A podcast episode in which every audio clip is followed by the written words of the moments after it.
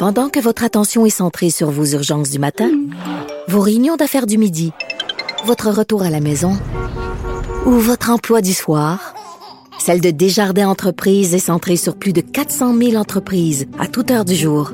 Grâce à notre connaissance des secteurs d'activité et à notre accompagnement spécialisé, nous aidons les entrepreneurs à relever chaque défi pour qu'ils puissent rester centrés sur ce qui compte, le développement de leur entreprise.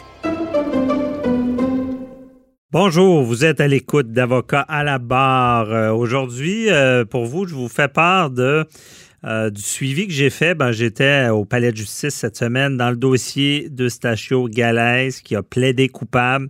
Son avocat fait une déclaration short, choc, pardon, contre la hum, commission des libérations conditionnelles. Euh, je vous en parle tout à l'heure. Il y a Cathy Tétrault et sa classe d'éducatrice euh, spécialisée qui, euh, on va parler bon, d'un drame cette semaine, le meurtre d'Océane, une jeune femme, une jeune fille de 13 ans qui a été tuée, avec, qui aurait été tuée avec une arme à feu. Il y a un accusé qui, qui ce serait un ami de la famille qui est suspecté. Ensuite, on parle à Maître Boily sur la crise autochtone, le blocus qui continue. Votre émission commence maintenant. Vous écoutez. Avocat à la barre. Eustachio Galaise qui a plaidé coupable euh, jeudi dernier. Bon, au palais de justice de Québec, j'étais sur place, a plaidé coupable au, au pire chef d'accusation du code criminel, le pire crime, le meurtre premier degré.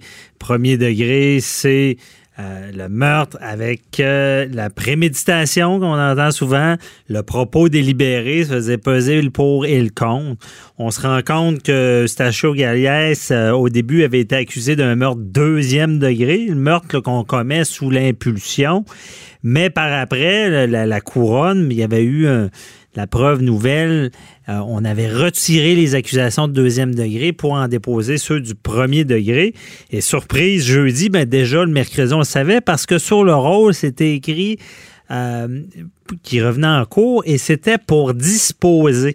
Quand c'est écrit pour disposer sur le rôle, ce que ça veut dire, c'est qu'on plaidera coupable.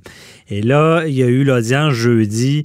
Euh, c'est assez frappant parce qu'on se dit, bon, il veut, il subira pas son procès. Pourquoi il fait ça? Qu'est-ce qui est arrivé? Et là, on se rend compte que la preuve, bon, il y avait plus de preuves. Eustachio Gales euh, aurait euh, fait carrément des aveux des aveux à la police, aux polices sur ce qu'il avait fait. Il est allé acheter un couteau. Il est allé acheter un couteau. Il était en amour avec euh, Marie, euh, j'oublie son nom, euh, euh Marilène Lévesque. Euh, et cet amour-là fait qu'il bon, il a perdu la tête carrément et il a prévu de l'assassiner. Donc, c'est la préméditation. 30 coups de couteau. C'est quand même euh, choquant d'entendre ça. Parce qu'on se rappelle dans ce dossier-là, ce gars-là, il était déjà en prison à vie. Il avait tué son ex-conjointe à coups de, marteau. Et euh, déjà, il devait pas être en liberté. Et coup de théâtre au, procès, ben, au procès à l'audience, parce que bon, je vous explique comment ça fonctionne. Il y a, c'est la grande salle au palais de justice de Québec, là, 4.26, je me rappelle bien. Et là, il y a, il y a, le box des accusés, c'est tout vitré. Euh, l'accusé est là, il se tenait là. Il y a ses avocats, il y a le juge qui est présent et euh, relate les, ce qui est arrivé, les faits, euh, permet des, aux familles de victimes de s'exprimer. Et arrive un moment, bon, qui voit ce qui. Euh, il a dû faire des vérifications parce qu'on veut pas que quelqu'un plaide coupable et euh, par la suite euh, revienne mais disent ben finalement j'ai été mal conseillé par mon avocat. Donc on prend des garanties et, quand le moment arrive, c'est quand même solennel. On dit Monsieur Galès, levez-vous. je vous condamne à la prison à perpétuité sans possibilité de libération avant 25 ans. Donc, le, juge lui a donné sa sentence. Avant ça, je reviens un peu en arrière, c'est quand même marquant dans le sens que l'avocat, euh, maître Baudry, l'avocat de Galès, euh, veut, bon, fait une déclaration, pas tant au nom du client, mais parce que monsieur, monsieur Galès, lui, n'a pas parlé finalement. Il aurait pu parler, mais il ne s'est pas exprimé. Son avocat a dit Je veux en rien. Euh, euh, pas excuser le geste qui est arrivé, qui est le, pire crime, on le reconnaît, mais euh, on, dénonce, on dénonce ce qui est arrivé à la Commission des libérations conditionnelles, disant que bon, Galès aurait pas dû être libéré. Imaginez le scénario. C'est Galès et son avocat qui disent ben j'aurais pas dû être libéré. J'étais émotivement instable. Je ne devais pas être en liberté. Euh, c'est quand même euh, frappant, puis c'est un coup dur, d'après moi, pour encore une fois, pour la Commission des libérations conditionnelles qui, ont été, qui a été pointé du doigt, montré. Et euh, ce, que, ce que ben, le, condamné, dans le fond, le meurtrier, on peut le dire maintenant, euh, ce qu'il disait, pourquoi il a plaidé coupable, ben lui, euh, c'est finalement c'est un remords c'est pour démontrer qu'il reconnaît que ce qu'il a fait, ça se faisait pas. Un remords, il veut éviter un procès long, périlleux aux familles. C'est sa volonté de plaider coupable. Évidemment, pour lui aussi subir le procès, c'est jamais quelque chose d'agréable. Souvent, dans des meurtres premier degré, on l'a vu avec Alexandre Bissonnette, avait plaidé coupable également. Mais lui s'était fait un peu avoir parce qu'il y avait toute la disposition des meurtres multiples. Plusieurs meurtres ensemble faisaient qu'il fallait savoir si on cumulait la période d'inadmissibilité. Fait que finalement, pour savoir si on cumulait ou pas, il a quasiment subi un procès. On a entendu des témoins, on a vu de la preuve. Mais pour lui, ben, Galaise, plaider coupable, ça y évite le procès. Et euh, c'est. moi, j'étais au palais de justice, j'ai assisté à ça. Et euh, je vous fais entendre aussi euh, l'avocat de la couronne, le ministère public. c'est Maître Lantier qui explique comment c'est passé. Puis écoutez bien un peu la trame de fait, ce qu'on savait pas sur la nouvelle preuve et pourquoi là c'était devenu un premier degré. Il explique, écoutez. Et maître Jean-Philippe Lantier, je suis procureur aux poursuites criminelles et pénales. J'étais un des titulaires dans le dossier de M. Stacho Galès. J'ai travaillé là, avec mon collègue, maître Jean-Simon Larouche. Euh, maintenant, M. Stacho Galès vient de reconnaître sa culpabilité. Donc, il a plaidé coupable au chef tel que porté. C'était un meurtre prémédité, le meurtre prémédité de Mme Marilène Lévesque. Ensuite, M. Euh, a également reçu une peine aujourd'hui. Il a reçu euh, une peine d'emprisonnement à perpétuité, sans possibilité de libération avant 25 ans. Au départ, Maître Lantier, c'était une accusation meurtre deuxième. Ça, a tourné euh, pour meurtre premier.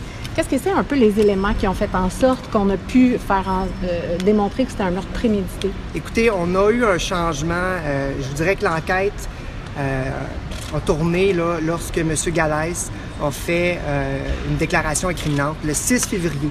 Les policiers de la, Ville de Québec sont allés rencontrer M. Galès et M. Galès a fait certains aveux. Il a fait des aveux tant au niveau de la préméditation que du meurtre en tant que tel.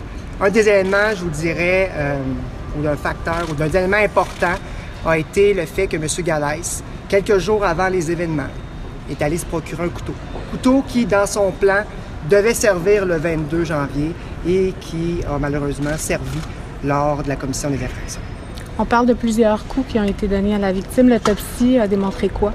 Écoutez, l'autopsie, comme j'ai expliqué dans le résumé conjoint des faits, euh, l'autopsie révèle euh, plus de 30 coups de couteau peut-être parler de l'état d'esprit, ce qui a mené justement à planifier son œuvre. On a parlé de jalousie un peu. Écoutez, euh, je ne rentrerai pas dans ces faits-là. Par contre, comme si je vous réfère au, euh, au, résumé des faits conjoints qui a été déposé, ce qu'on peut voir, c'est que M. Galaise, malheureusement, euh, a eu, sans dire qu'il est tombé en amour, mais commencé à avoir de l'affection pour Mme Lévesque. Et oui, excusez, c'est moi qui viens de bloquer complètement. il demandait une relation exclusive, c'est un peu ça? Je ne rentrerai pas dans ces détails. Ce que je peux vous dire, par contre, c'est que le ministère public euh, est satisfait de la tournure des hmm. événements. Je pense qu'on évite euh, aux membres de la famille euh, le processus judiciaire qui peut être long. Il faut comprendre que maintenant, ce qu'on souhaite, c'est qu'ils soient en mesure de se concentrer, ou du moins d'être capables de vivre leur deuil d'une façon un peu plus adéquate. Vous avez parlé avec les membres de la famille, euh, leurs sentiments là, au sortir de la salle, parce que ça a été quand même rapide. Hein, tout Oui, ça. tout à fait, ça s'est fait rapidement. Euh, disons qu'au niveau de la famille, je pense que ce qui en ressort, c'est qu'ils sont satisfaits. Ils sont satisfaits euh, du plaidoyer rapide de culpabilité de M. Galès et également satisfaits de la peine qui est imposée, qui est la peine la plus sévère au code criminel. Sinon, maître, euh, dans un cas euh, pareil euh, euh, de meurtre au premier degré, accusation et tout, c'est quand même assez rare au Canada qu'un accusé plaider coupable comme ça. Effectivement. Euh, par contre, chacun, chaque cas est un cas d'espèce. Et dans les circonstances, on avait quand même un aveu de la part de M. Galès. Donc, euh, c'était une situation qui était, selon moi, envisageable. Il y a des, euh, quelqu'un qui a parlé au nom des victimes euh, dans la salle d'audience. Est-ce que vous pouvez nous parler un peu des impacts de, de ce crime sur les proches de? Euh, comme je vous dis, je ne rentrerai pas là-dedans. Euh, c'est une famille qui est quand même euh, tissée sincèrement, mais sont, sont bien tissés. Bon, c'est les- les- la déclaration de maître Jean-Philippe Lantier, procureur de la couronne au dossier.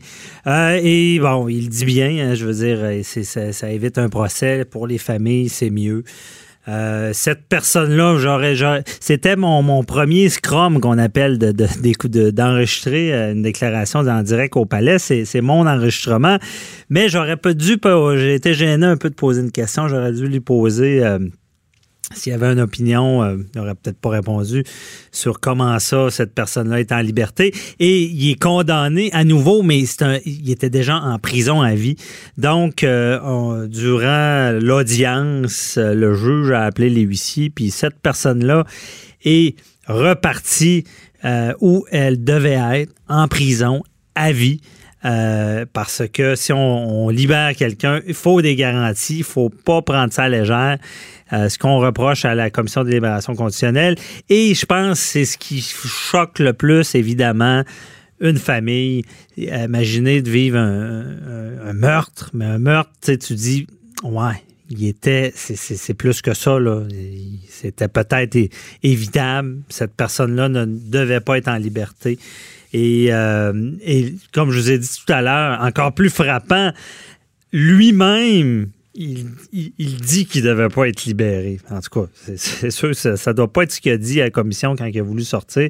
Mais son avocat qui fait une déclaration, moi, ça m'a marqué euh, contre la commission. Donc, euh, toute qu'une audience, c'est assez marquant. Dossier classé.